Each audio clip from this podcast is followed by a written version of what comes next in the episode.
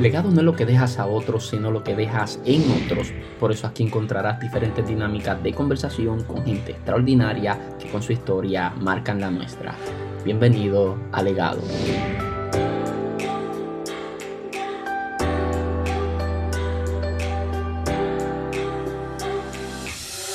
Saludos, muchas bendiciones. Mi nombre es José Luis Torres y esto es Legado. Bienvenidos a un nuevo episodio. En esta oportunidad, como habrán visto ya en el tema, esto es un punto de vista y como es un punto de vista no puede faltar la asistencia, aunque hoy no sea presencial.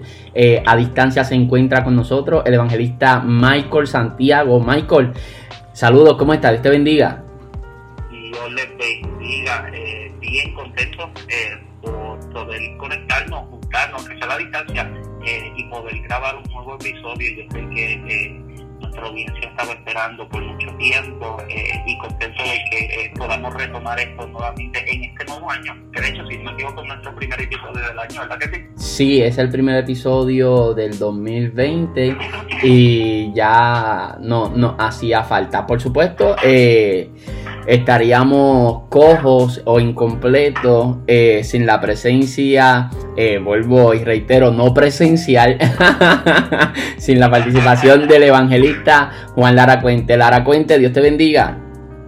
Dios te bendiga, José Dios te bendiga, Michael, y Dios bendiga a la audiencia fiel y firme de punto de vista en mi legado y realmente estoy contento y me hago eco de las palabras de Michael de que dice José que sería el primer episodio del año 2020 y estamos muy contentos y entusiasmados eh, de poder ser parte de ustedes y poder nuevamente transmitir eh, lo que es punto de vista. Sí, estamos súper contentos. Ahora mismo todos nos encontramos eh, encerrados en la casa. Eh, bueno, quizás con la excepción de Lara Cuente que puede salir debido a su trabajo, ¿verdad? Que ahora mismo lo están poniendo a trabajar hasta 12 horas. Eh, hoy, está encerrado y qué bueno, ¿verdad? Porque pudimos grabar esto sacando provecho de la situación que estamos atravesando a través de esta o por medio de esta pandemia. Eh, nada, quiero aprovechar el momento para que nos pongamos un poquito al tanto acerca de cómo estamos atravesando eh, la cuarentena. Quiero comenzar con Michael y van a notar que en este episodio vamos a estar eh, hablando como por partes, una forma un poquito distinta ya que es por teléfono, ¿verdad? Y no queremos estar pisándonos uno a otro en palabras, sino que queremos hacerlo de la mejor manera posible. Michael, ¿cómo ha estado pasando la cuarentena y todo este proceso? Ahora mismo tú te encuentras eh, en Georgia, ¿verdad? Correcto. En Georgia, eh, y cuéntanos cómo está la situación por allá ahora mismo eh, y qué está pasando. Sé que tuviste que cancelar un vuelo a Puerto Rico y todo eso, así que cuéntanos acerca de todo, de todo este proceso de la cuarentena allá en Georgia. Pues fíjate, José Luis y Lara Cuente, acá la situación la hemos encontrado un poco diferente eh, en comparación a otros estados, ya que, eh, por ejemplo, estados como California, como Washington, como Nueva York, Connecticut y Maryland tomaron eh, unas un poquitito más fuertes eh, comparadas con como las de Puerto Rico, en las que literalmente hicieron un cierre total de todas las cosas, pero aquí en Georgia ha sido diferente. En las últimas noticias que logré ver, los casos de contagio por coronavirus del COVID-19 han sido sobre 800 personas eh, y si no me equivoco, un poco más eh, de 30 eh, muertes. Génesis y yo vivimos al sur de Georgia, estamos prácticamente en la colindancia con el estado de la Florida, o sea, estamos a una hora de la Florida, o sea, de lo que es la colindancia, la parte arriba, el área como de, de Tallahassee. entonces, pues acá hacen unos tres o dos días atrás, eh, como tal, vinieron a hacer un toque de queda, pero por la noche, no como se ve en Puerto Rico, que lo tienen de 24 horas.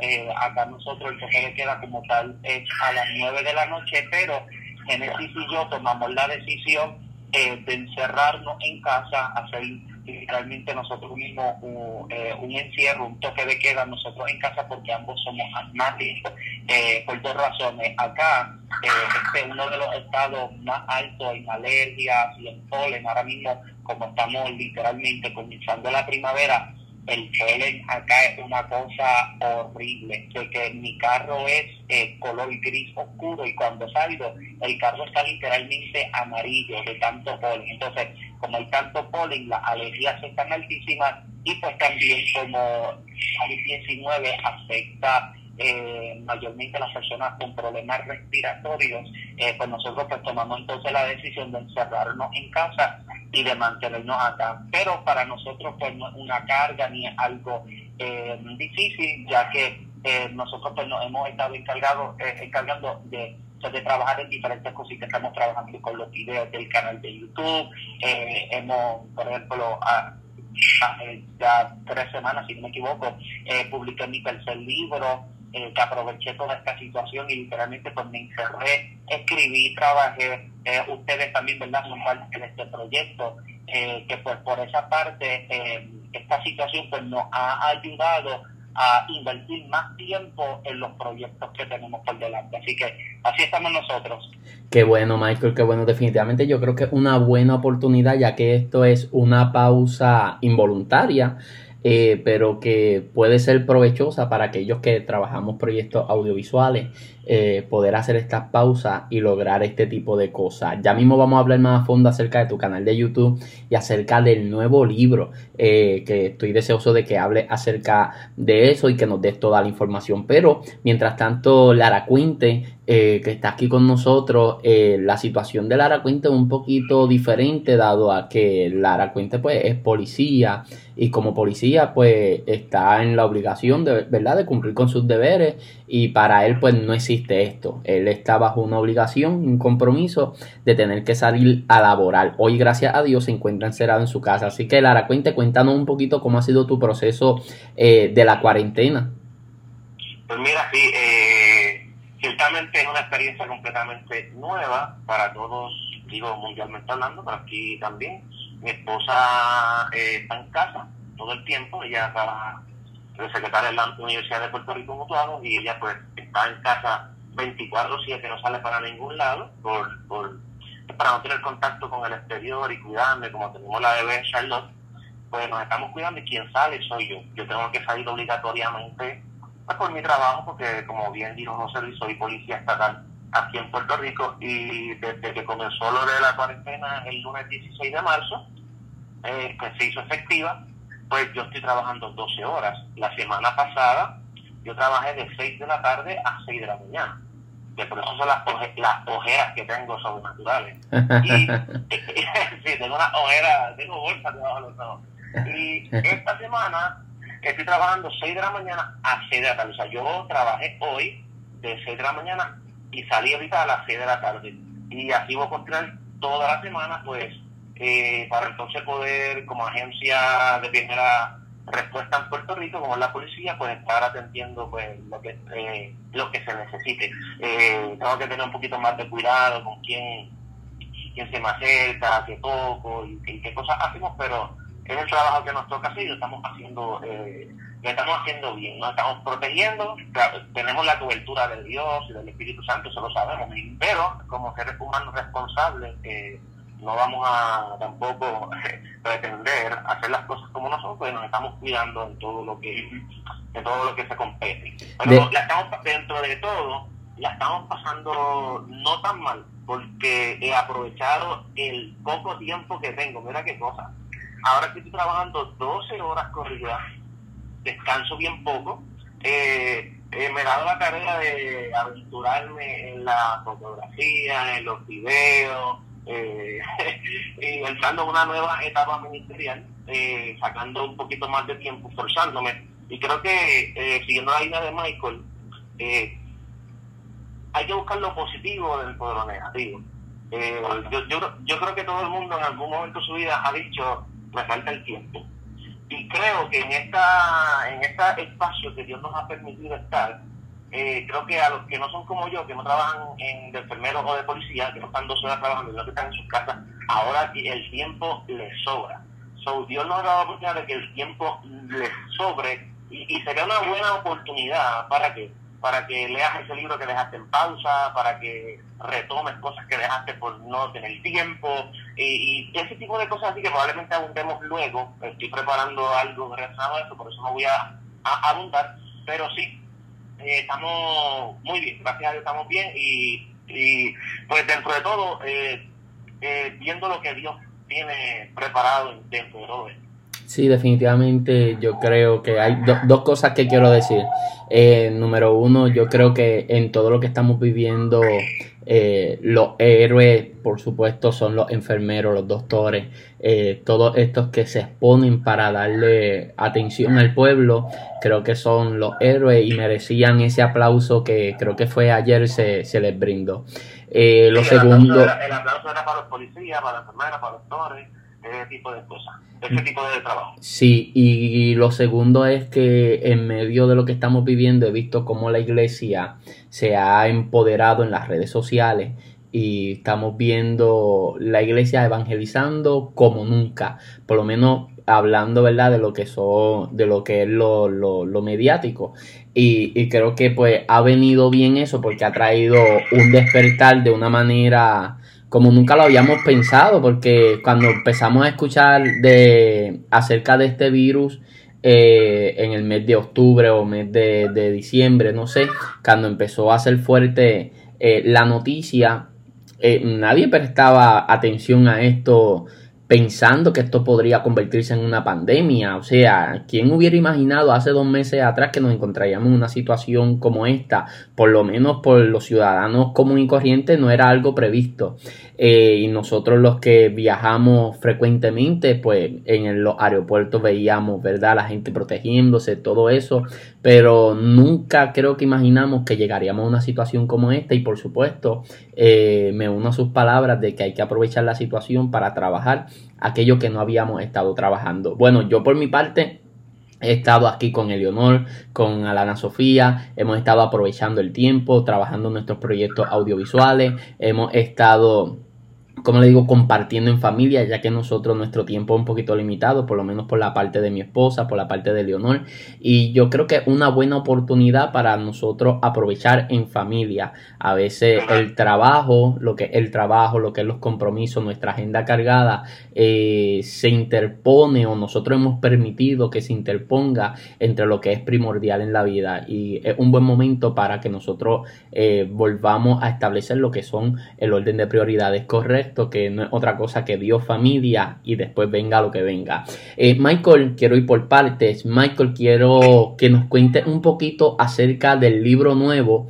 Eh, háblame acerca de esa experiencia de escribir este tercer libro. Háblame de la experiencia eh, de publicarlo en un tiempo como este.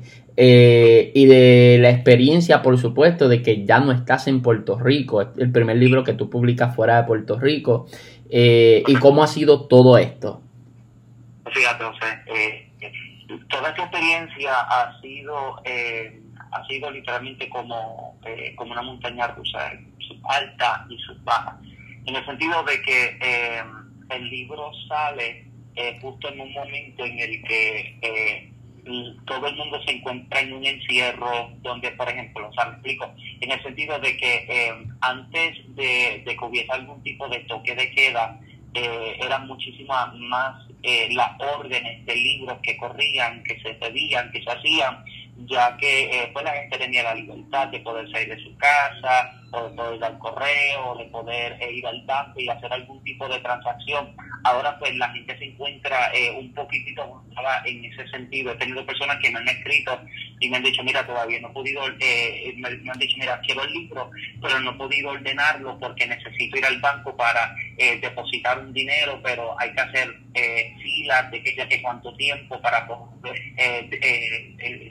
o sea, aprovechar el cajero y depositar algún tipo de dinero. Así que por esa parte eh, ha sido, pues, eh, ha afectado un poco, pero eh, en cuanto a la experiencia de la escritura de este libro, sinceramente fue algo que yo en lo personal no me esperaba, porque en octubre, en septiembre, perdón, yo lancé mi segundo libro, Toma tu leche y anda. Mi segundo libro sale en septiembre del 2019 pero a lo largo de todo ese año, a lo largo de todo ese año en el que estoy trabajando con ese segundo libro, pues también me encuentro trabajando con la situación de que un año antes el Señor me habla de mi salida de Puerto Rico.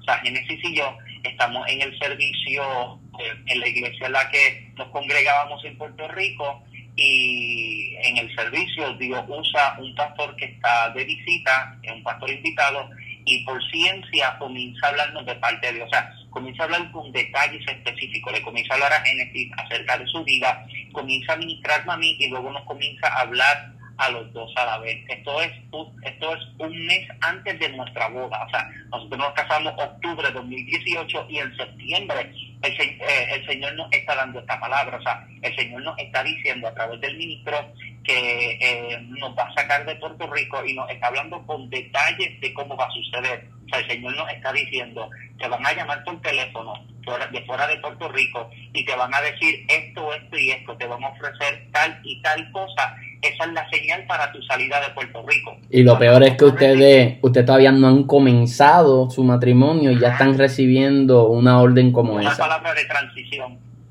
Duro.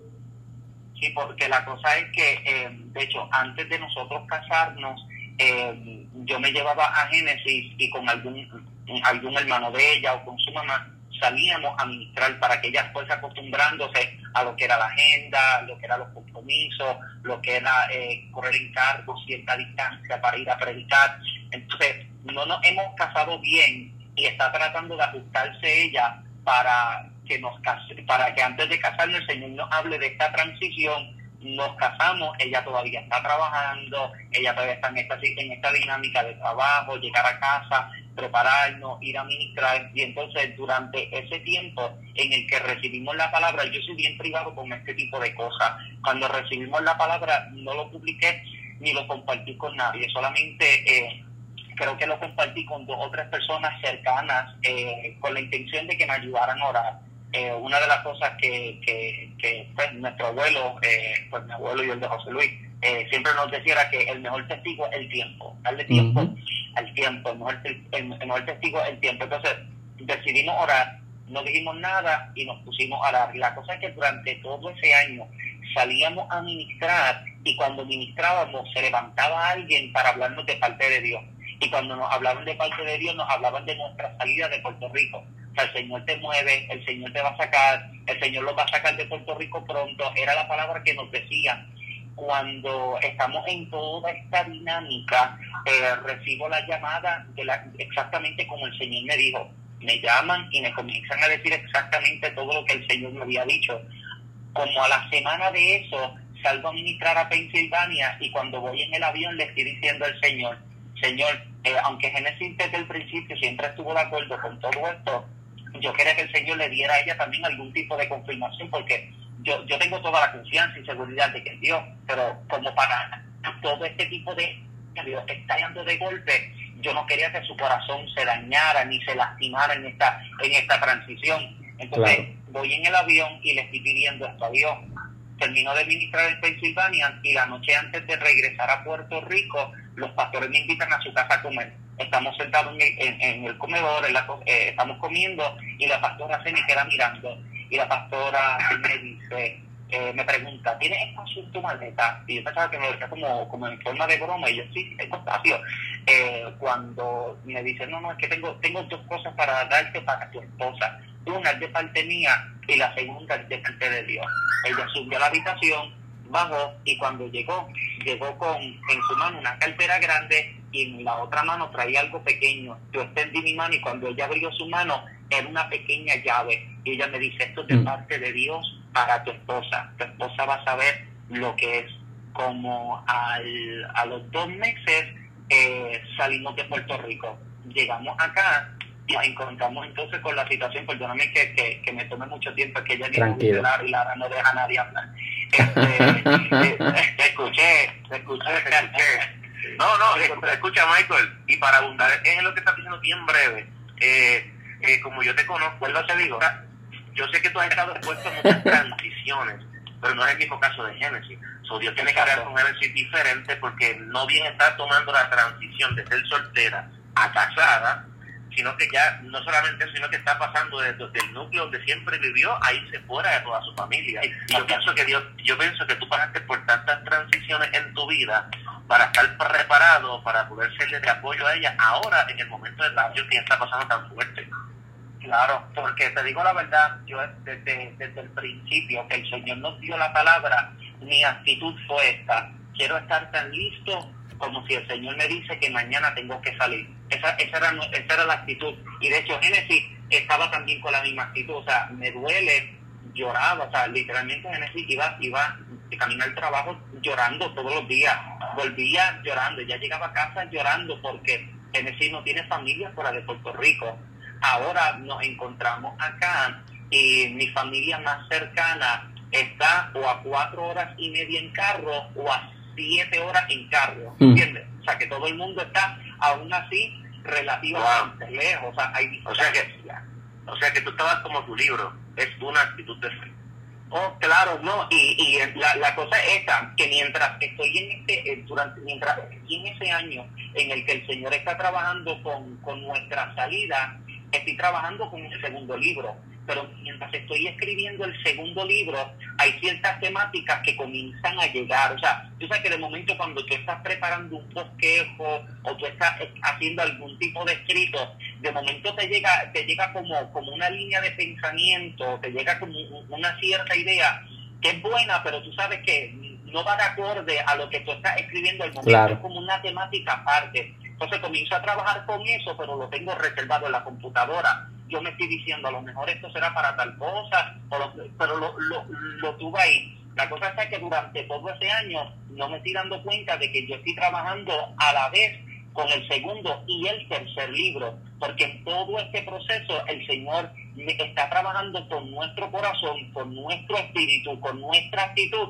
con la intención de que nosotros le entreguemos a Él nuestra voluntad personal para aceptar entonces la suya. Por eso es que el apóstol Pablo escribe y dice que la voluntad de Dios es buena, agradable y perfecta. O sea, no dice que es fácil, no dice que, que, que, que, que, es dulce al oído, ni que es atractivo. O sea, la voluntad de Dios tiene la capacidad de embaratar tu sueño, tiene la capacidad de aplastar tu ego, tiene la capacidad de aplastar todo aquello que humanamente tú pudiste haber proyectado a corto o largo plazo y él presentarte entonces qué es lo que él quiere. O sea, en todo este, eh, eh, eh, en todo este tipo de procesos, llegaba a mi memoria cuando comencé a predicar. Ya con 17 años, viviendo en Massachusetts, el Señor comenzó a abrirme puertas entre diferentes estados y comencé a predicar, comencé a viajar, comencé a salir a predicar. Pero recuerdo que en este proceso yo quería estudiar, o sea, yo quería, yo quería convertirme en un profesional. Sinceramente, yo quería ser un psicólogo, yo quería estudiar psicología y yo estoy en este proceso en el que yo estoy diciendo, pues yo puedo ser un profesional y ser cristiano a la vez, puedo ser, eh, puedo complementar una cosa con otra. Claro que cuando estoy en este proceso, el Señor me habla, y el Señor me dice a mis 17 años, entrégame lo que tú tienes. Y yo le estoy diciendo, pero Señor, es que yo quiero ser tal cosa. El Señor me está diciendo, no, entrégame lo que tú tienes y lo que tú quieres para yo entregarte lo mío. Y yo no entendía, el Señor me, y, le comienzo a decir al Señor, pero Señor, es que yo quiero, yo quiero tener la, la, la habilidad o la capacidad de adquirir y comprar tal y tal cosa, ir a tal lugar, hacer tal y tal cosa. El Señor me habló a mis 17 años y me dijo, Michael, cuando tú dejes de depender de lo que tú tienes en tus manos y aprendas a depender de lo que yo tenga en la mía, entonces yo te voy a bendecir. Y desde mis 17 años el Señor comienza a decirme, entrégame lo tuyo para yo entregarte entonces lo mío.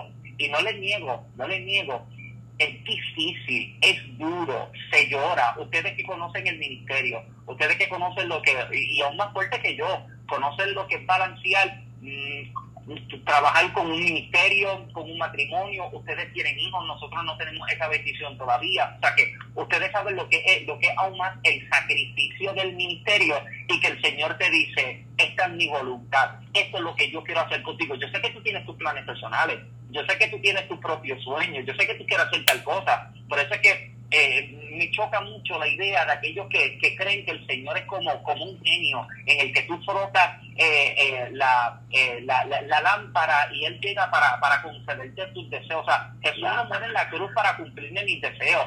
Jesús muere en la cruz para que se cumpla en mí su sueño, no para que se cumpla mi sueño, no para que se cumpla mi voluntad personal. Entonces la gente tiene al Señor como, como un genio de que, Señor, deseo tal cosa, quiero tal cosa, y el Señor te dice, espérate, es que mi voluntad para tu vida es tal cosa. Y si la voluntad de Dios te dice, mi voluntad para tu vida es que tú vayas a darle a... Eh, métete en la ventana 40. Mi voluntad para tu vida es que vivas en la Patagonia. Mi voluntad para tu vida es que vivas persecución. O sea, muchísimas veces nosotros que vivimos en, en, una en una en un tipo de estado en el que podemos buscar y servirle al Señor con libertad hablar acerca de voluntad de Dios para nosotros se nos hace un poco más fácil en comparación con otra gente que vive un evangelio muchísimo más fuerte al que nosotros que vive un, evangelio de persecución constante. O sea, en estos días yo voy a la gente, de hecho ayer, eh, se volvieron locos de que me están haciendo la guerra porque me están borrando los, los, los, likes de Facebook y, todo el mundo echó la culpa al diablo.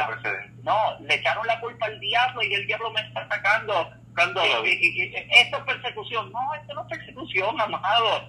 Esto es persecución. Increíble. ¿Qué fue lo que pasó? ¿Qué fue, qué fue lo que pasó? Que yo no, yo no desconozco eso.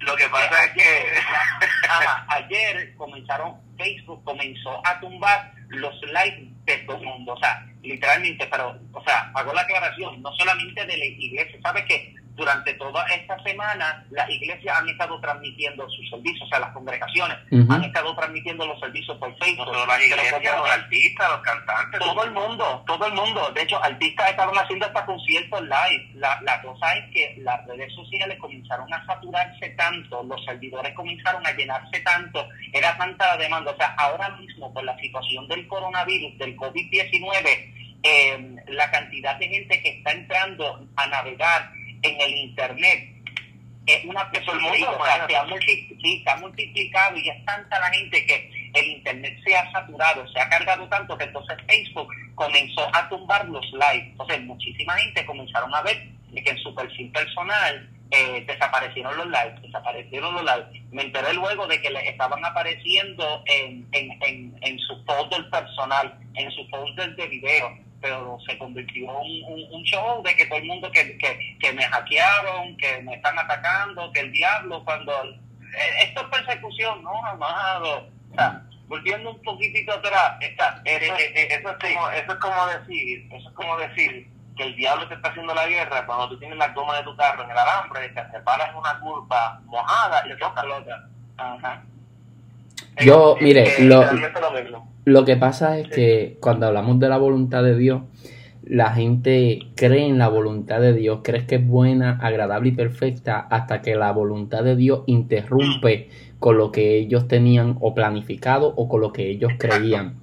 Y más que con lo que tenían planificado, con lo que ellos creen. Y te voy a explicar por qué. Porque a veces la voluntad de Dios se va a interponer por encima de mi fe y mi fe puede ser que Dios lo haga y la voluntad de Dios puede ser no hacerlo. Mi, mi, fe puede ser que Dios va a abrir la puerta y la voluntad de Dios es que la puerta nunca se abra. Mi, mi, mi, mi fe puede ser que Dios va a hacer algo y la voluntad de Dios es que Dios no va a hacer nada. Y cuando nosotros hablamos de la voluntad de Dios, esto choca tanto con nosotros y al mismo tiempo nos desbarata para formar en nosotros el carácter de Cristo. De esto es que se trata la voluntad de Dios. La voluntad de Dios nos rompe para construirnos. O sea, esto es lo que hace el Señor. Y a veces choca con lo que es mi fe, con lo que yo creo, con lo que yo pienso. ¿Cuántos aquí no hemos perdido un ser querido o simplemente se nos ha cerrado una puerta que hasta el último segundo estuvimos creyendo que Dios lo iba a hacer, que Dios iba a hacer el milagro, estuvimos creyendo que la puerta se iba, se iba a abrir, que la oportunidad iba a surgir. Y simplemente Dios no lo permitió y así es la voluntad de Dios. Y a veces la voluntad de Dios va a chocar con esto. Y va a chocar con mi planificación y va a chocar con mi fe y entonces, ¿dónde yo pongo mi fe cuando la voluntad de Dios no está alineada a lo que yo creía? Y la voluntad de Dios no es lo que yo quiero. Entonces, de momento nosotros vemos a, aquella tsunamita que se arrodilla y en sus rodillas se muere su hijo. Y hay momentos donde yo estoy orando por algo y por lo que yo estoy orando se muere. Dios no contesta la oración. Entonces, ¿cómo nosotros reaccionamos cuando algo se muere en mis rodillas? Eh, la voluntad de Dios es fuerte, la voluntad de Dios a veces dura y por eso me encanta tanto eh, lo que viene siendo hágase tu, voluntad, que es este tercer libro de Michael. Michael, antes de proseguir con todo lo que estamos hablando, cuéntanos cómo lo podemos conseguir. Dale, cuando yo termine. es que me va a ir, quiero decir algo de rato, pero no, no, si no lo digo ahora, voy a reventar. Aguanta, aguanta. Eh, pues el libro se puede conseguir eh, tanto digital como impreso en la plataforma de Amazon eh, y también eh, directamente conmigo. Eh, la gente pues le gusta más directamente conmigo porque la gente pues sabe quizás lo quiera algo personalizado, algún tipo de dedicación o que dedicatoria, algo así por el estilo, pero en Amazon siempre está. Yo quizás tengo tenga una cantidad limitada en, a, a la mano, pero eh, directamente en la plataforma eh, lo pueden conseguir de ambas formas. Y es desde cualquier país. Eh, en Amazon. Entiendo yo que con Amazon se puede, sí.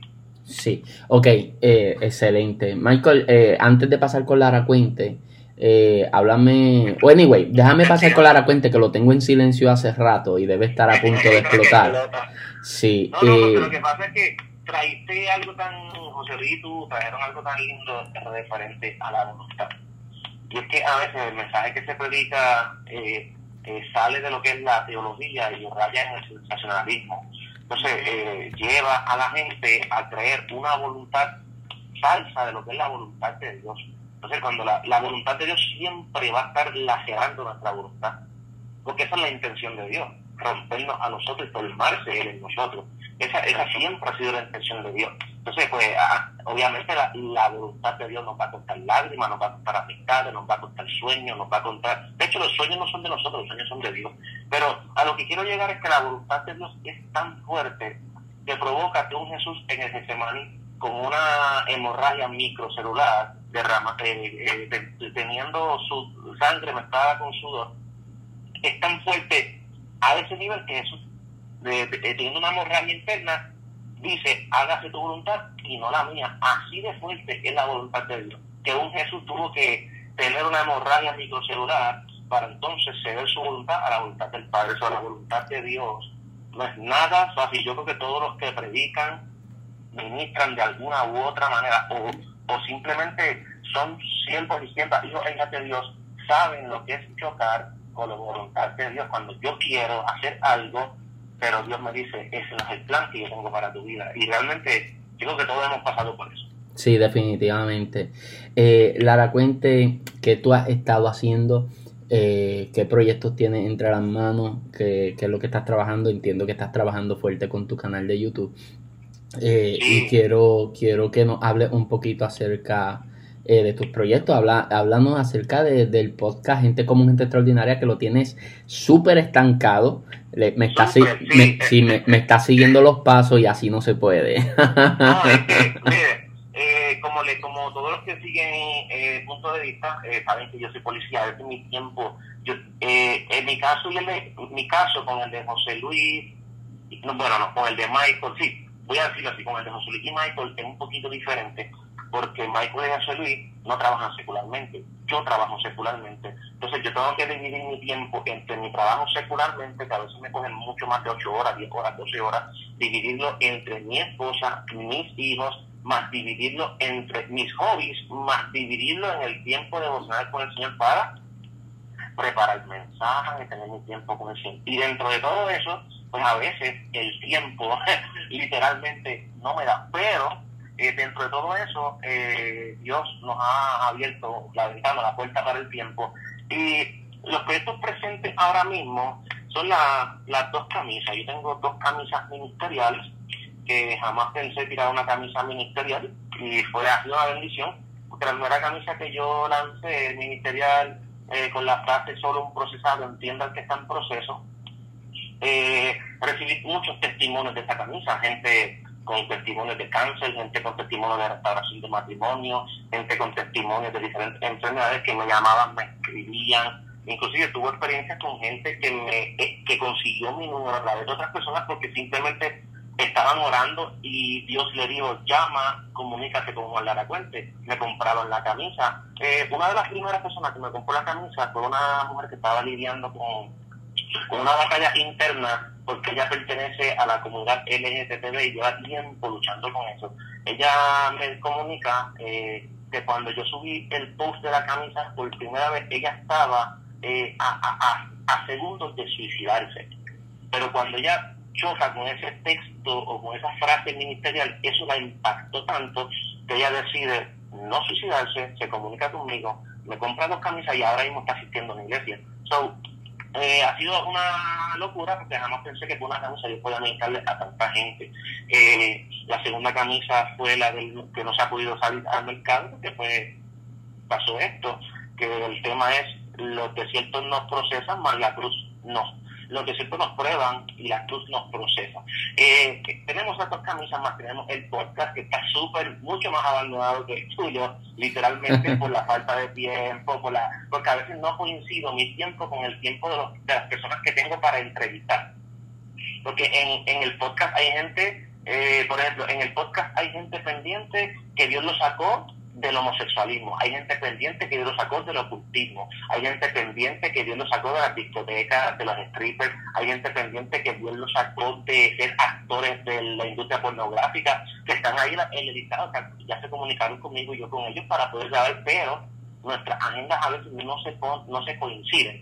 Pero espero que luego de todo esto podamos hacerlo, aunque sea vía telefónica. Sí, eh, eh, quiero, quiero interrumpirte un segundito porque comentaba acerca de la camisa eh, y de los testimonios que estabas recibiendo y de que como nunca había imaginado que a través de una camisa y de un mensaje escrito eh, podía recibir tanto testimonio y Dios hacer tanto. En cuestión de lo audiovisual, específicamente en lo que es eh, lo que son los artistas gráficos, algo que se ha vuelto muy famoso últimamente es ser minimalista. Mientras más minimalista tú eres, eh, mejor comunicas la idea. Y yo me, encanta seguir este tipo de youtubers que, que, trabajan con este tipo de cosas y ellos siempre trabajan con eso. Mientras más minimalistas seamos, mejor podemos comunicar la idea. Y hay cosas que parecen pequeñas, que parecen insignificantes, que transmiten el mensaje que nosotros queremos llevar y a veces lo transmiten de una manera más efectiva. Y te explico por qué. Porque hay gente que no, no cree en la iglesia. Creen en Dios, pero no creen en la iglesia. Creen en Dios, pero no creen en el sistema eclesial. Y como están tan marcados, tan heridos, tan decepcionados, eh, a veces es mejor que el mensaje le llegue no por la boca de alguien que dice ser iglesia, sino que simplemente le llegue de la manera en la que le está llegando a través de, mm, de la camisa. Y es interesante cómo la gente pues se puede identificar con eso y a través de eso pues Dios puede hacer una obra excepcional. Y yo pienso que hay cosas que parecen insignificantes, parecen pequeñas, porque es que también nosotros nos hemos metido en la cabeza lo que es lo grande. Queremos un ministerio extraordinario, ministerio grande. Queremos eh, eh, viajar las naciones, queremos ganar el mundo. Y yo pienso que nosotros tenemos que establecernos eh, expectativas realistas. O sea, mira lo que son las expectativas realistas. Hoy mi esposa comenzó un nuevo proyecto que se llama Semilla Creativa, un canal de YouTube. E invito a los que me están escuchando, ¿verdad?, a que vayan y se suscriban a ese canal Semilla Creativa. También están en Facebook y en Instagram. Y cuando mi esposa comenzó, yo le dije, la expectativa y la misión de hoy es ganar 30 suscriptores. Esa es la meta, no más. ¿Por qué le dije eso a mi esposa? Porque es la primera vez que ella se aventura con un proyecto audiovisual y tenemos que establecernos expectativas realistas. La mayoría de nuestras frustraciones provienen de que nos hacemos expectativas que son irreales. Entonces, por causa de una expectativa que fue irreal, yo vivo frustrado y yo no puedo permitirme la frustración por causa de expectativas que no son reales. Entonces, yo a veces quiero ganarme el mundo para Cristo y no soy real. O sea, yo no puedo ganarme el mundo entero para Cristo yo soy solo, eso es imposible, para eso existe la comunidad de fe. Eh, yo tengo que, que, que, tener expectativas eh, sentada en la tierra y, pensar, yo no puedo quizás ganarme el mundo, pero oye, quizás me puedo ganar un compañero, me puedo ganar eh, un vecino, me puedo ganar un amigo, un familiar, a alguien de cerca a mí o alguien cercano a mí, debo decir, me lo puedo ganar para Cristo. Y esas cosas que parecen minimalistas transmiten el mensaje de una manera simple, sencilla, pero que no deja de ser efectivo. Yo pienso que es lo que ha pasado con, con las camisas de Juan Lara Cuente. Eh, y, ah, se convirtió prácticamente en un fenómeno esto de las camisas de Juan Lara Cuente. Y lo digo, lo digo yo testificando de lo que ha sido esta cuestión de las camisas de Juan Lara Cuente. Lo testifico porque yo tengo camisas de todos los concilios, de todas las asociaciones de jóvenes, de casi todos los ministerios. Eh, pero yo nunca había visto un movimiento como este movimiento de las camisas de Juan Lara Cuente y fue algo realmente impactante, sigue siendo impactante porque los testimonios siguen fluyendo, siguen apareciendo y vuelvo a lo mismo, eh, es que a veces de manera minimalista podemos llevar un mensaje que se transmite mucho más claro, mucho más claro debo decir eh, y, me encanta eso. Lara Cuente, ¿qué, qué se avecina, qué se avecina contigo, brother? Y by the way, te, felicito por lo de las camisas, brother. Gracias, gracias. Y, tomando la línea tuya, eh, yo, eh, ha sido tan locura y es así como tú lo dices, que es un movimiento, porque la gente me etiquetaba la foto con la camisa, en pareja, eh, solo, en familia, en grupos de iglesia, me las pidieron grupos de iglesia. La camisa está viajando más de 20 estados en los Estados Unidos, en todo Puerto Rico, y tú no sabes la cantidad de fotos, de testimonios que yo tengo que no he subido porque respeto la privacidad de las personas que me dicen, te lo, te lo envíe más que para que lo tenga usted, y yo respeto eso. O sea que, lo que yo, lo que, mira, mira cómo es así. Yo, la camisa ha llegado a sitios que yo ni siquiera he llegado. Ya llegaste. bueno, ya, ya llegaste por medio, por medio de eso. recuerda, recuerda que Dios le dijo a Jeremías, te haré profeta a las naciones y Jeremías nunca pisó otro lugar o nunca profetizó en otro lugar que no fuera eh, eh, en Israel. Pero sin embargo, el libro de Jeremías, el libro de Jeremías lo, leemos en todas partes del mundo y por, por medio del libro, pues él llegó a las naciones y se convirtió en profeta a las naciones. Así mismo, y pues hace una bendición. Entonces, eh, lo que tú dijiste ahorita de, lo, de la, de la lo que dijiste, no, no, de los límites, ¿cómo fue la palabra? Ah, las expectativas realistas. Ah, las expectativas realistas es como cuando nosotros decimos, lo que pisa la planta de mi pie será mío, pero olvidamos que lo que pisara la planta de los pies de los, de, los del, pueblo de Dios tenía un límite. Yo le digo, de este límite a este límite, lo que pise tu planta es tuyo. Si lo pisabas fuera de ese límite, no es tuyo, porque no estaba en el límite de lo que Dios tenía ya para ti.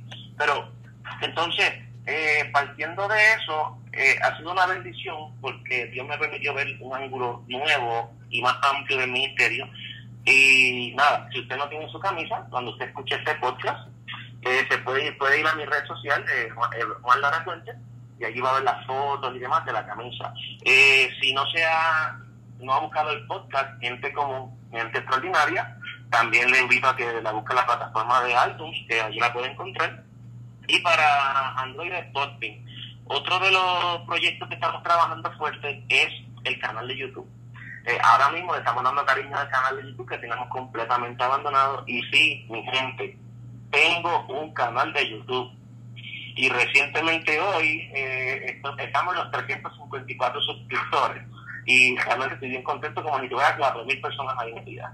Eh, eh, ahora estamos subiendo videos más largos, porque hay mucha gente que me está escribiendo, ¿cuándo vas a subir videos más largos? Pues entonces ahora eh, tengo predicaciones de 8 minutos, 10 minutos, 15 minutos, y pronto voy a subir predicaciones completas que son exclusivas para el canal de YouTube. O sea, el contenido de YouTube va a ser un contenido exclusivo que no va a estar en Facebook ni en Instagram. Y también, como ahora José me pegó la fiebre de grabar y de fotografía y todo esto, pues estoy entrando en esa dinámica de editar videos y subir videos de simplemente hablando una palabra sencilla pero que está ministrando, está ministrando a muchas vidas y estamos trabajando eso, esos son los proyectos presentes y proyectos futuros, no lo voy a decir todos, pero sí uno. Eh, eh, raro, es raro decirlo, porque nunca en mi vida lo pensé. Eh, alguien una vez dijo que aunque sea un libro, debíamos tener de nuestra vida. Todo el mundo debe tener que sea un libro en su vida. Y aunque parezca raro e ilógico, la gente me escribe mucho a mi messenger privado que cuando voy a escribir un libro. Y eso, pues, como ha sido tan constante, como que me ha despertado la, como que me ha puesto a ver, como que tal vez la gente está viendo algo en mí que yo ni siquiera he visto. Recuerda que ah, eso es un buen indicativo porque así funciona el mercado y obviamente no quiero ah, eh, envolverme en términos económicos y quitando lo espiritual, no es eso lo que estoy tratando de hacer, pero que el mercado funciona con oferta y demanda. O sea, así es como, así es como funciona esto. Y así mismo la gente me está escribiendo para cuándo el libro ¿Y cuándo vamos a tener tu libro? Y son muchas personas eh, escribiéndome lo mismo. Entonces yo dije, bueno, sí, cuando sea el momento, si tú lo quieres, lo voy a hacer, pero ya, ya tengo, ya yo hasta grabé cómo va a ser la introducción y cómo va a comenzar el libro, porque creo que las personas están viendo una área de mí que yo jamás había visto. Y voy a, creo que voy a partir por esa línea. Excelente, excelente. Michael, quiero que me cuente un poquito acerca de eh, el canal de YouTube que estás trabajando muy fuertemente. Eh, yo creo que dentro de los canales cristianos que yo sigo, que estoy suscrito, no hay nadie que esté trabajando más fuerte su canal que tú y Génesis. Eh, en este momento ustedes están trabajando muy fuerte, publicando dos y tres videos semanales, cosas que yo sé que es difícil porque yo también me dedico a esto y yo sé que es duro, es algo trabajoso, eh, pero el fruto se está viendo. Eh, ayer subiste un video que me fascinó hablando un poco de tu testimonio. Eh, no sé, invita a la gente a que se suscriba y cuéntanos un poquito de la experiencia de Genesis involucrada en lo que es este proyecto. Claro, para los que escuchan, nuestro canal de YouTube se llama Michael and Genesis Blogs, Michael and Genesis Blogs. nosotros comenzamos como tal eh, en un viaje que, unos viajes que comenzamos eh, a principios de este año. Eh, comenzando este año tuvimos la oportunidad de viajar a unos 5 o 6 estados y tomamos entonces, aprovechamos la oportunidad para comenzar a grabar nuestra experiencia en los viajes, por ejemplo, como lo que fue llevando a Genesis a Nueva York para su cumpleaños. Genesis nunca había ido a Nueva York, deseaba ir a Nueva York, entonces para su cumpleaños la llevé allá. Entonces comenzamos con esta dinámica eh, ha, ha, sido, de verdad que ha sido una aventura, nos lo hemos disfrutado bien tremendo y yo me lo he disfrutado más en el sentido de que he visto a Genesis eh, envolverse tanto en esto, porque Genesis de por sí es bien tímida para los que la conocen y los que no la conocen. Genesis es bien tímida, Genesis no se atreve mucho a hablar, no se atreve mucho a hacer cosas. Entonces, en el video, en los videos que subimos, quizá usted la ve, ¿verdad? La gente la puede ver y que que habla y que se ríe, pero el video tiene muchísimas tomas que nosotros pues, acá ocultamos y editamos porque en ese momento como que se frisa, como que se paraliza, como que no le salen las palabras, pero me gusta que se estén volviendo y poco a poco la estoy viendo que se está desarrollando en esta área eh, y que le gusta, o sea, ella una de las que me dice, o sea, hay, hay que grabar ya, hay que preparar tal cosa, hay que hablar tal tema, entonces me fascina eso verla que se está envolviendo eh, en esta área y que eh, pues eh, pueda convertirse verdad en una pieza clave para lo que es el ministerio porque nuestro ministerio no se queda solamente en lo que es la predicación o la enseñanza queremos que nuestro ministerio comience a ampliarse a otras áreas, incluyendo entonces lo que son las redes sociales y lo que es esto de los canales de YouTube sí estamos tratando de grabar y de subir semanalmente.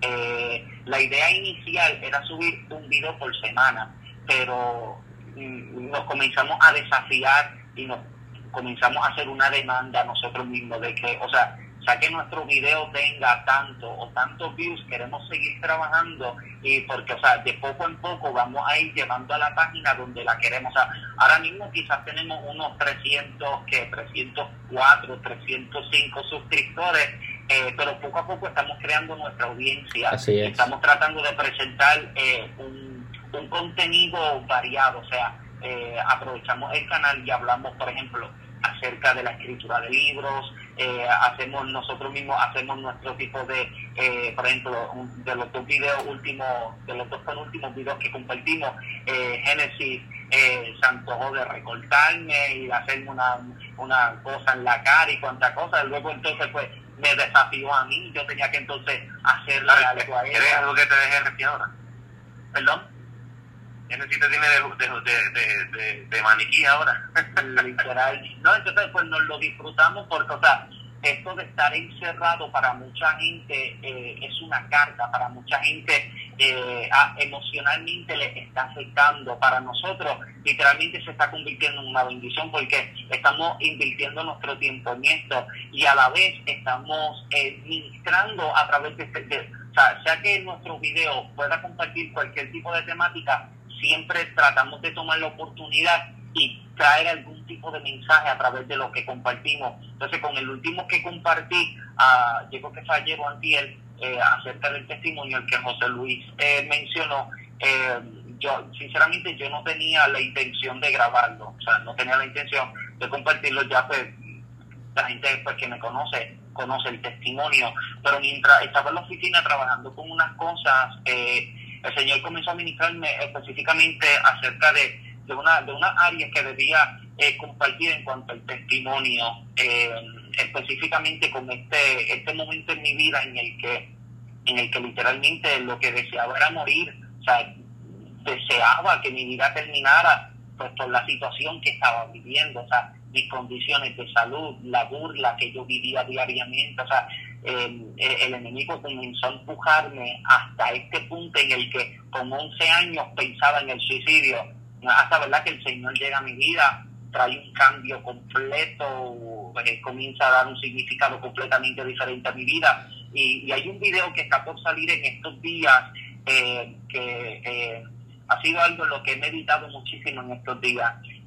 y es que por mucho tiempo el Señor me ha hablado de un milagro, el Señor me ha hablado de un milagro, y por muchísimo tiempo, sea que el Señor, o el milagro puede suceder de muchísimas maneras, puede que el Señor toque mi hueso y el Señor me sane o como sea, pero en estos días meditaba en el milagro que ya Dios hizo en mí. Llevo años esperando a que el Señor toque mi hueso y que mis piernas se enderezcan, pero eh, el milagro más grande que el Señor ha hecho, aparte de la salvación, es el permitirme estar de pie. El hecho de que todavía tengo la condición, pero sigo de pie. De que a pesar de que los huesos están afectados, pero la, la cama no me, no, me tiene atado, no me encuentro eh, amarrado en una silla de ruedas, de que el milagro más grande que he vivido es que el Señor me ha preservado en vida a pesar de lo que estoy viviendo, de que hay muchísima gente que está esperando X o Y tipo de milagro, no se han dado cuenta del milagro que ya Dios ha hecho en ellos, de que se supone que lo que estuviste viviendo te matara, acabara con tu vida, pero mírate, estás de pie, de que a pesar de las caídas y tropiezos que tuviste, mira dónde estás, tienes un ministerio, estás de pie, estás, eh, eh, estás trabajando y te estás encaminando hacia, hacia a, a, a algún tipo de proyecto eh, eh, hacia el mañana, o sea, de que a pesar de, de, de, de, lo que nos ha tocado vivir, hemos vivido un milagro extraordinario y es el hecho de que el Señor nos ha preservado con vida. Entonces, pues, eh, volviendo atrás a la temática de, eh, pues, de nuestro canal, pues estamos tratando, estamos tratando eh, de, trabajar con, con, muchos, o sea, tenemos un listado de, de, temáticas que deseamos poder compartir, deseamos poder trabajar, deseamos poder transmitir de lo que nos escuchan, si desean seguirnos, de verdad que para nosotros sería una ayuda tremenda eh, a que nos puedan seguir, nos puedan, eh, se puedan suscribir a nuestro canal y, y, y, de verdad que para nosotros pues sería eh, una bendición poderles tener y poder, poder ver eh, con una, una sonrisa, alguna ocurrencia, que lo que sea, poder serles de bendición de esta forma. Yo quisiera hablar dos cosas. Número uno, eh, los tres estamos trabajando eh, proyectos audiovisuales, los tres estamos trabajando fuertemente lo que es nuestro canal, lo que son nuestros canales de YouTube. Y lo primero que quiero hablar es que la iglesia tiene que trabajar siendo vanguardista, ¿verdad? Eh, nosotros tenemos que estar por la delantera, nosotros tenemos que aprender eh, a mirar qué es lo que se va a quedar con el futuro, qué es lo que es funcional en el futuro eh, y aprovechar esas herramientas a tiempo, a tiempo, para nosotros poder eh, sacarle el provecho máximo. Eh, y por eso es importante que nosotros trabajemos así y por esa razón es que estamos trabajando nuestros canales de YouTube y nuestras redes sociales.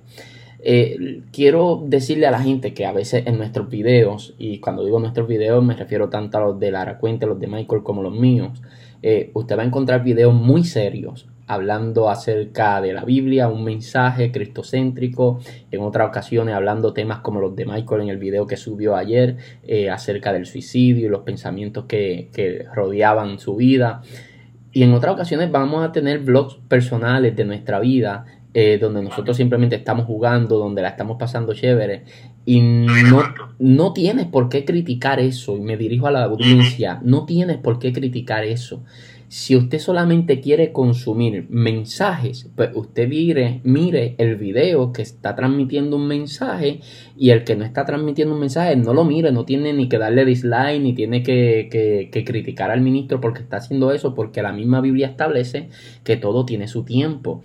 Y una de las cosas que yo agradezco a las redes sociales es que las redes sociales han humanizado al ministro y nos han presentado otra parte del ministro porque la gente quizás no le gusta ver a Michael siendo recortado por Génesis, pero la verdad es que Michael y Génesis no están orando 24 horas, ni está escribiendo libros 24 horas, ni está, o sea, esa no es la vida que nosotros vivimos, eso es algo irreal y quien te vende esa idea realmente te está vendiendo una mentira porque nosotros que tenemos, que somos padres de familia, que tenemos que trabajar proyectos, que trabajan secularmente como Lara Cuente, es imposible nosotros sostener una vida de orar ocho horas diarias. Eso es imposible. No podemos leernos dos libros de, eh, dos libros semanales. Se nos hace realmente imposible. Ahora, lo, lo, primero que quería decir era eso, apoye lo que son los canales cristianos y apoye ese contenido cristiano. Lo segundo que quería decir es que aprovecha y trabaja lo que Dios ponga en tu corazón. Quizás Dios te ha puesto en tu corazón hace tiempo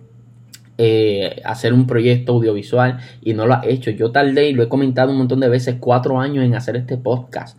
Si yo hubiera sacado este podcast cuando Dios lo puso en mi corazón, posiblemente hoy estuviéramos mucho más adelantados de lo que estamos. Eh, los proyectos audiovisuales míos, yo hago videos desde el 2006. Eh, Eleonor y yo estábamos hablando cuando yo era líder de jóvenes, yo grababa a mis jóvenes con, un celular que yo tenía que la calidad debe ser como, como 360.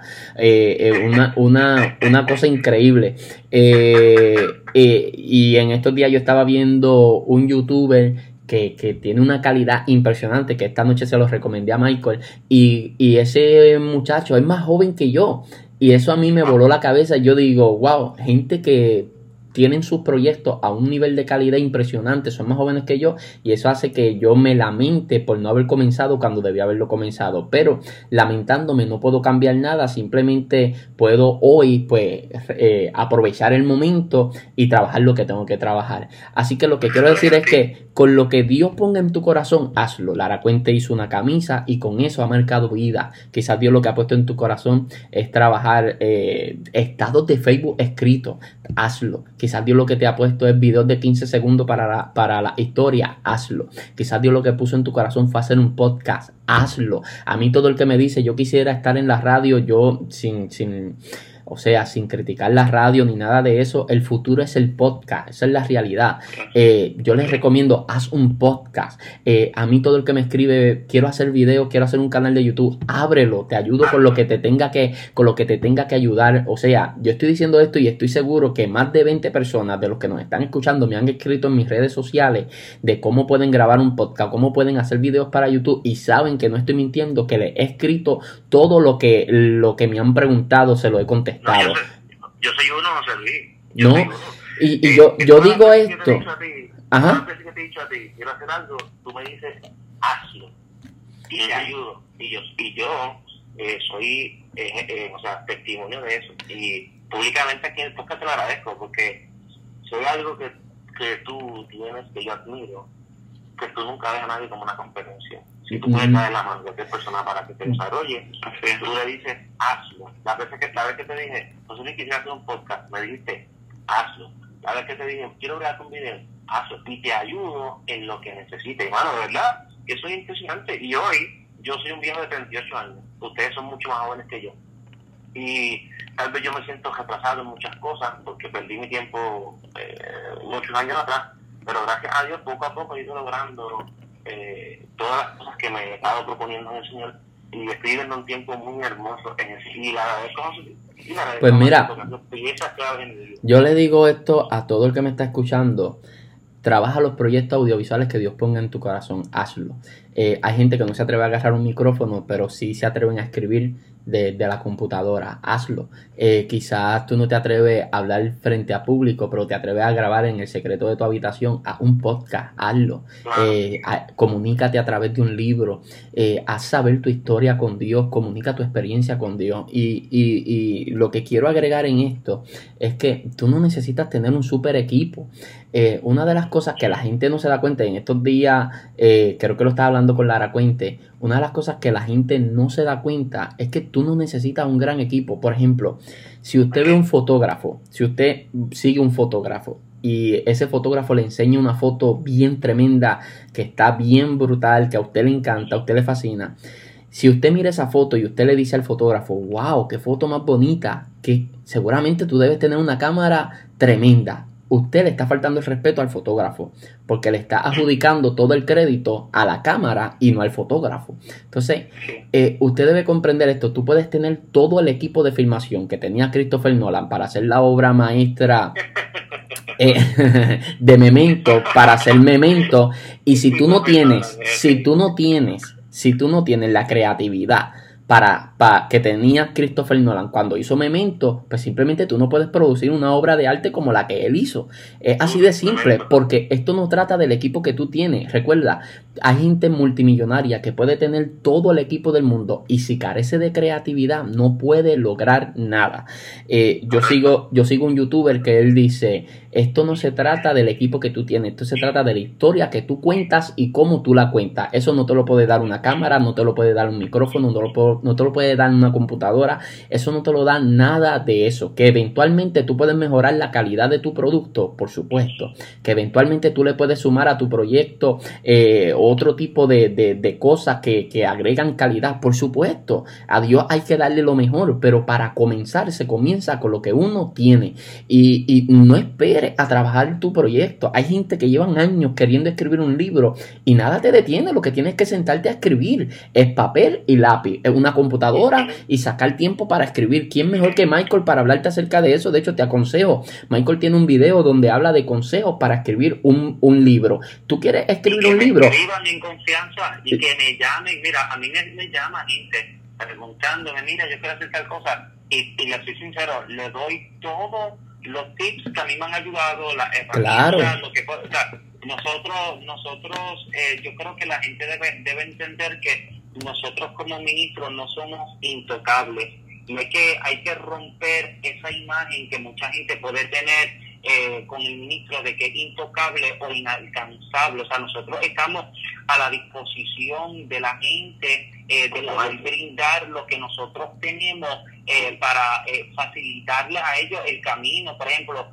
tú miras en comparación la vida de, de un Elías y un Eliseo y antes de que Elías sea arrebatado en un torbellino de fuego, pasa aproximadamente 8 a 10 años desde el momento en que ungen a Eliseo hasta el momento en que comienza su ministerio. Y a lo largo de esos 8 a 10 años, Elías le está ayudando a Eliseo a convertirse en el ministro y en el profeta que necesita ser cuando ya él se ha quitado. Entonces nosotros entendemos y nosotros fuera de, de, micrófono y de cámara y de grabación hemos hablado esto. Nosotros estamos conscientes de que nosotros no vamos a ser los ministros de siempre, no vamos a ser los ministros que vamos a estar invitados en las actividades, no vamos a ser los, los, escritores, los, los, conferencistas, pero entendiendo de que hay una generación que sigue detrás de nosotros, ¿por qué no entregarles las herramientas que nos han ayudado hasta acá? Definitivamente, y yo eh, era el mensaje que quería transmitirle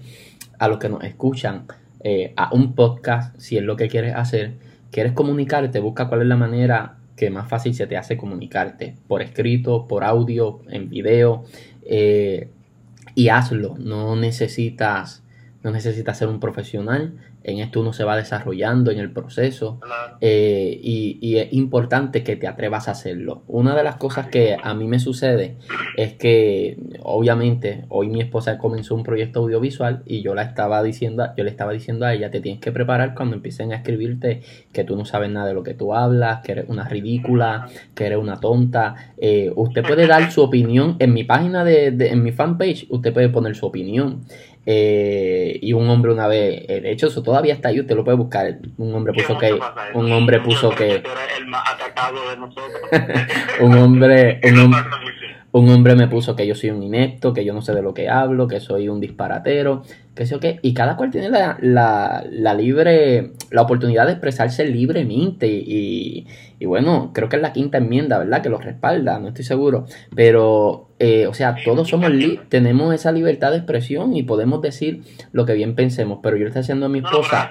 la, quinta, enmienda es que hace silencio. Ah, ok, pues, pues ya estoy diciendo disparate aquí, ok. Eh, a lo que me refiero es que todo el mundo tiene eh, derecho a la, a la, libre expresión, por lo menos acá, eh, en esta parte del mundo donde nosotros vivimos. Y a lo que quiero, a lo que quiero llegar, que yo le estaba diciendo a mi esposa, prepárate para eso. Porque hay gente que va a decir que, que, que tú no sabes nada y es posiblemente ellos lo dicen no porque tú no sabes nada, sino porque ellos saben más que tú. Pero la diferencia entre ellos y tú será que aunque ellos saben más que tú, tú te atreves a comunicarte con la gente, tú te atreviste a hacer un canal, tú te atreviste a hacer lo que ellos no se atreven a hacer. Hay miles de personas que pueden ser mejores predicadores que nosotros, mejor podcaster que yo, pueden ser mejores youtubers que nosotros, pero sin embargo nosotros somos los que nos atrevemos a hacerlo. Siempre va a haber alguien mejor que tú, pero recuerdo las palabras de Eliezer El pastor Eliezer Carrasquillo, él decía, siendo tú, nadie te gana. Nadie te gana, por eso nadie es competencia para ti y tú no eres competencia para nadie, porque pueden haber mejores que tú, peores que tú, pero como tú no hay nadie. Por ende, siendo tú, nadie te gana. Nadie te gana, tú nunca pierdes siendo tú. Así que desarrolla identidad en tus proyectos, haz lo que tengas que hacer y hazlo para Dios. ¿Qué mejor empuje, qué mejor aliento que este podcast que me ha encantado, hasta el momento me ha fascinado. qué, mejor aliento que este de un Michael que te habla eh, de cómo de la nada empezó a escribir libros. Qué mejor aliento que este, que un Lara Cuente que a través de una camisa, a través de una camisa ha alcanzado tantos testimonios. O sea, no imagina el potencial que se encierra eh, dentro de lo que es la idea que Dios ha puesto en ti. Acuérdate que una idea se va maximizando, eh, el potencial de una idea se maximiza y poco a poco eso tú lo vas a ir desarrollando, pero todo tiene que tener un comienzo, tienes que dar el primer paso, tienes que atreverte.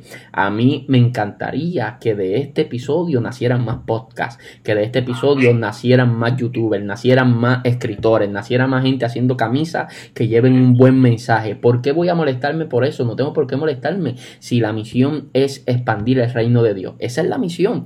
Así que eh, yo, yo mm, eh, estoy convencido de que es la opinión de los tres eh, y del equipo de punto de vista y delegado, es que te atrevas a hacerlo. Abre un podcast, abre un canal de YouTube, atrévete a escribir tu primer libro. ¿No sabes cómo hacerlo? Comunícate con Michael. ¿Quieres hacer un podcast, un canal de YouTube? ¿No sabes cómo hacerlo? Comunícate conmigo. ¿Quieres mandar a hacer camisas? ¿No sabes cuál es el procedimiento? Comunícate con Juan Lara Cuente. o sea, tienen los recursos a la mano. O sea, tienen la gente que, que, que, puede y quiere ayudarte. Así que atrévete a hacer algo para Dios. No seas de los que de aquí a 20 años va a decir, oye, yo siempre pude haber hecho esto, pero no quise hacerlo. Y, definitivamente nosotros estamos a la mejor disposición. Fíjate, recientemente una persona me escribió a mi red social y me dijo algo que me chocó, pero me hizo sentir bien porque ella me dijo, de, todas las, de todos los ministros que yo he escrito, usted es el único que siempre me contesta. Y, y entendí algo, eh, eh, muchachos, a la gente, por más que sea más mínimo, le gusta tener ese cierto contacto con, el ministro. le gusta sentirse que uno lo escuchó, que uno le contestó. Probablemente un Dios te bendiga para nosotros es algo, pero para ellos como que mira, tuvo la delicadeza de contestarme. Y eso me, me penetró tan profundo, porque así era Jesús. Jesús, tenía, Jesús nunca perdió contacto con la gente. Jesús tenía contacto con la gente. Jesús tenía su tiempo privado, su tiempo con los discípulos, su tiempo con la gente. O sea, Jesús, eh, el modelo de Jesús es perfecto. Y realmente yo sé que ustedes, al igual que yo, somos de esta manera. Eh, el contacto con la gente es indispensable. Sí, y yo- a todos los que están escuchando este podcast y lo van a escuchar, eh, no tengan la menor duda si usted siente que tiene un llamado a predicar y no sabe cómo empezar a, a hacer un bosquejo, no duden en escribirnos. Si usted tiene una línea de pensamiento y piensa que le podemos ayudar a maximizar ese pensamiento, no dude en escribirnos, porque para eso estamos. Estamos para ayudarnos. Y si Dios nos ha dado las herramientas, ¿por qué no ayudar a una generación próxima a levantarse, a hacer cosas para el reino y expandir el reino? Para que para eso es que estamos aquí. Y oye, muchachos, este podcast me ha fascinado. Y de hecho, Sí. se me olvidó decir ahorita, se me olvidó definitivamente decir que mi canal de YouTube se llama Juan pelota. Estuvo un poco reviento, yo, yo, yo no quise interrumpirlos hasta ahora, pero me, me, me va a encontrar como Juan Lara Cuente. Denle suscribirse, denle a la campanita, por favor, para que te busquen en MySpace, para todo, para todo el material que vamos De hecho, estoy bien contento, ¿saben por qué? Porque los últimos dos videos que yo subí, que estoy hablando del Salmo 46, verso 1 al 3, que Dios nos amparo en esta fortaleza, y, y, y las miniaturas, las miniaturas de esos dos videos las hice yo, por eso es que estoy como tan, tan contento, porque es como si hubiese parido un hijo. Esos dos últimos videos, cada vez que tiene una caricatura, las hice yo. Otra cosa que me gustaría, otra cosa que me gustaría agregar, si estás a punto de emprender un proyecto, ten expectativas reales, como estaba diciendo hace un rato. Como yo he hablado anteriormente con los muchachos, eh, no ponga la mirada en los números. No, no, ponga, no ponga la mirada en los números. Y le, y le voy a explicar por qué. Eh, yo puedo subir un video a Facebook y yo le aseguro a usted que en un día menos de 5.000 views yo no voy a tener. Eh, yo subo un video a, a- a- Facebook y por lo regular me alcanza entre 10.000 y 15.000 views en un solo día. Yo subo un video a YouTube y para que me pase, para que me pase de 100 views hay que pujar, ¿sabes? Hay que, hay que pujar para que me pase, para que me pase de 100 views. Y si uno estuviera detrás de los números, uno dice, ah, pues, ¿para qué lo voy a subir a YouTube? Mejor lo subo a Facebook. Pero no, porque tenemos un enfoque de que en cada plataforma estamos trabajando algo distinto. Ese, ese es nuestro enfoque. Entonces, no podemos estar detrás de los números. Yo les recomiendo a usted, eh, ten expectativas reales. Va a, va a hacer un podcast. Di, mi meta es que esta semana pues yo tenga 10 personas escuchándome, mami, papi, mi hermano, mi primo, eh, eh, el pastor si tiene misericordia eh, y, y dos jóvenes, dos jóvenes que son amigos míos. O sea, esa debe ser tu expectativa. O sea, yo no, o, o- o sea, no quiero matar eh, los sueños de nadie, ni porque nosotros no- estamos, estamos acostumbrados a que nos vendan una fe sobrenatural y, y nosotros, ¿a cuántos cultos nosotros no hemos ido de que ah, le profetizan a la gente una cosa extraordinaria y luego esa persona vive frustrada el resto de su vida? O sea, ten expectativas reales, sé realista, eh, no dejes de soñar, no estoy diciendo que te corte la ala, no estoy diciendo que no sueñes en grande, te estoy diciendo que hay un procedimiento, hay un proceso de desarrollo, hay un proceso de crecimiento. Hay gente hay gente que de la noche a la mañana Dios le llena una agenda. De la noche a la mañana, de repente, tienen millones de seguidores. Ahora, nosotros no podemos estar con esa mentalidad. Habemos personas que tenemos que trabajar y que poco a poco esto va a ir creciendo, poco a poco esto va a ir eh, desarrollándose, vamos alcanzando gente. Mi deseo es que todo Puerto Rico escuche legado. Ese es mi deseo. O sea, de todos mis proyectos, de, de mis redes sociales, de YouTube, el proyecto que más yo amo es legado, sin lugar a duda. Eh, eh, es el, ahora mismo, la mayoría de la gente que nos está escuchando a nosotros son pastores, evangelistas, ministros y aspirantes al ministerio. Son la mayoría de la gente que me escribe a mí. Eh, y eso a mí me llena, eso a mí me llena de gozo. Y, y, y como le digo, este es el proyecto que más yo quisiera que creciera. Pero obviamente eh, hay un proceso de desarrollo y de crecimiento y uno tiene que ser paciente. Esto es como sembrar y trabajar la semilla. Hay un tiempo de riego, hay que trabajarla. Esto no va a suceder de la noche a la mañana, pero no perdemos la fe de que eventualmente sí suceda. Así que ese, ese es el consejo que yo le doy a la gente. Trabaja, haz el proyecto que tengas que hacer. Oye, este no era, este no era el tema de este podcast. El tema de este podcast era hablar acerca de la cuarentena, hablar acerca de todo eso. Yo le dije a los muchachos que quería hablar acerca de los profetas del terror, esta gente que aparece, que ya, ya lo dejaremos para el próximo. Eh, pero, pero me he disfrutado tanto esto porque nos hemos abierto con ustedes eh, y la idea es esta, anímate a hacer algo para Dios. Tu historia con Dios, alguien tiene que escucharla. Y la manera de hacerla conocer tu historia con Dios, pues tienes que eh, examinarte a introspección y con qué tú te sientes cómodo. No te pongas a hacer video porque es lo que está de moda. No, no lo hagas si no es lo tuyo. Eh, o sea, esto es algo bien trabajoso. Eh, por ejemplo, el video de mi esposa, nosotros lo grabamos hace, hace casi una semana. Y yo tardé cinco horas corrida, o sea, no, o sea, corrida en editar ese video, cinco horas. O sea, esto es algo que te tiene que gustar. Yo hace. Sí, no, yo, yo subí hace días un video que me tomó, no, no, no, estoy mintiendo, me tuvo que haber tomado fácil unas 6, 7 horas en editarlo. Cuando lo subí, eh, no cumplió con las expectativas que yo tenía con el video. Entonces eh, me frustré. Me frustré. Me frustré porque fue un video que yo lo trabajé tanto, tanto, tanto y nadie le hizo caso al video. ¿Qué pasa? Que si a ti, si, a ti no te apasiona esto de hacer video, simplemente esa frustración te va a quitar la ganas de volver a hacer video. Ahora, como esto es algo que yo amo y que a mí me apasiona, yo digo, ah, pues este no funcionó, a lo mejor el próximo funciona.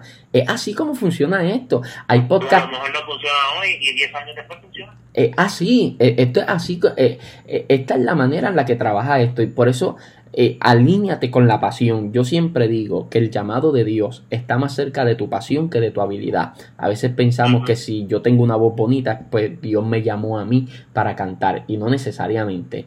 Eh, por eso tenemos gente que canta bonito pero canta sin pasión. Porque el llamado de Dios para tu vida está más cerca de tu pasión que de tu habilidad. Si tú eres apasionado por lo que tú haces para Dios, nunca dejarás de hacerlo. Lo vas a hacer de gratis, lo vas a hacer donde sea, lo vas a hacer como sea. Y eso es lo importante, que haya pasión de por medio. Bueno, muchachos, realmente... La pasión nuestra lógica. La pasión nuestra lógica. Y algo para terminar, eh, el hecho de que nos... Si tienes un proyecto, comienza a trabajarlo, porque el hecho de que tú no veas crecimiento, yo siempre digo esto, el hecho de que no se vea crecimiento no significa que no está creciendo. ¿Por qué? Porque cuando uno siembra una semilla en la tierra, las semillas primero crecen hacia abajo. Así es y luego que comiencen a crecer hacia visiblemente. El hecho de que la gente no vea un crecimiento visible no significa que no está, que no está siendo efectivo o que no está creciendo. So, si tienes algo a la mano, por más insignificante que tú piensas que sea, hazlo, porque probablemente Dios te sostenga. Sí, y bueno, eh, le agradezco Michael, te agradezco Michael la repente por, por sacar de su tiempo. Eh, quiero que se comprometan ahora mismo que esta semana vamos a grabar el de los profetas del terror. No, eh, definitivamente. Y como les digo, quiero invitar a todo el mundo a que busque a Michael Santiago en las redes sociales, Facebook, Instagram, YouTube, Snapchat. Michael, tú tienes Snapchat, ¿verdad? Y tienes Twitter. Eh, hace tiempo que no lo uso. Yo no lo uso. No, no, yo no tengo nada de eso. Yo no tengo Twitter, no tengo Snapchat. Yo soy lo más tradicional. Que, me busquen en Instagram, Facebook y, YouTube.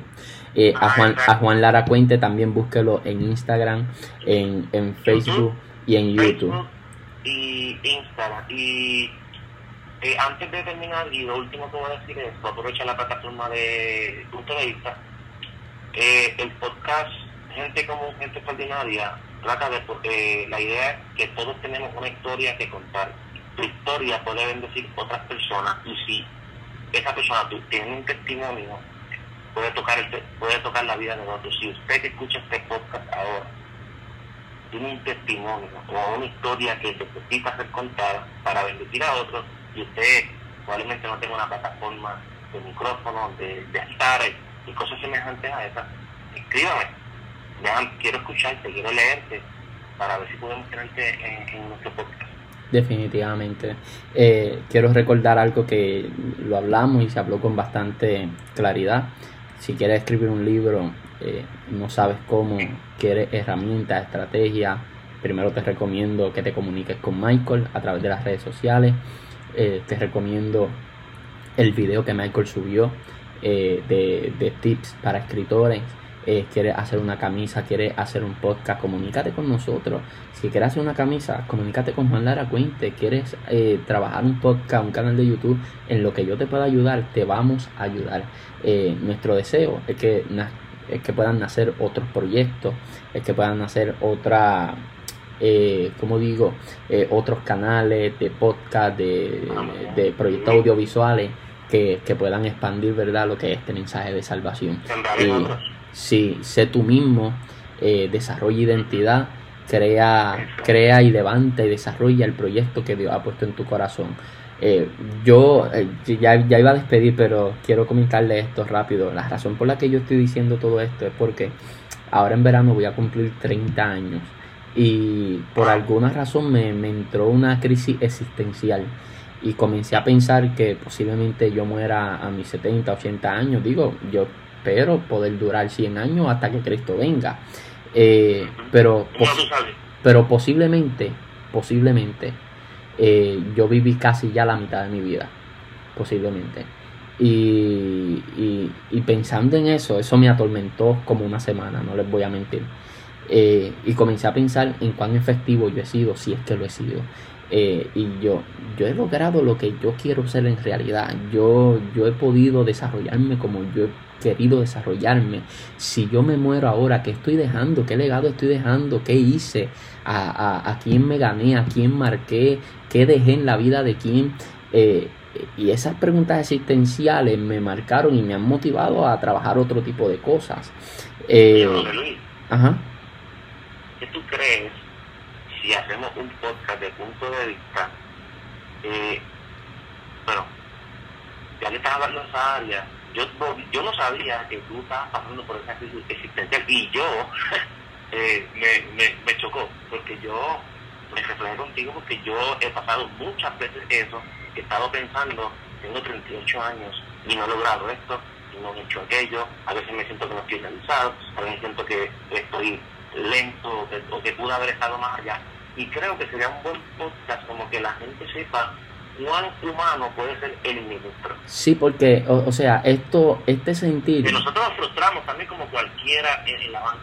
Sí, a, lo que quiero llegar es que este sentir eh, de esta, llamémoslo crisis existencial, va a desembocar de, en dos, de dos maneras. En dos lugares va a desembocar. Número uno, en una depresión que te entierra porque te sientes fracasado de que no has logrado nada en la vida. O número dos, esto te impulsa a trabajar y a, y a, lograr eh, en el tiempo que te queda de vida hacer lo que tú sabes que es tu propósito de vida.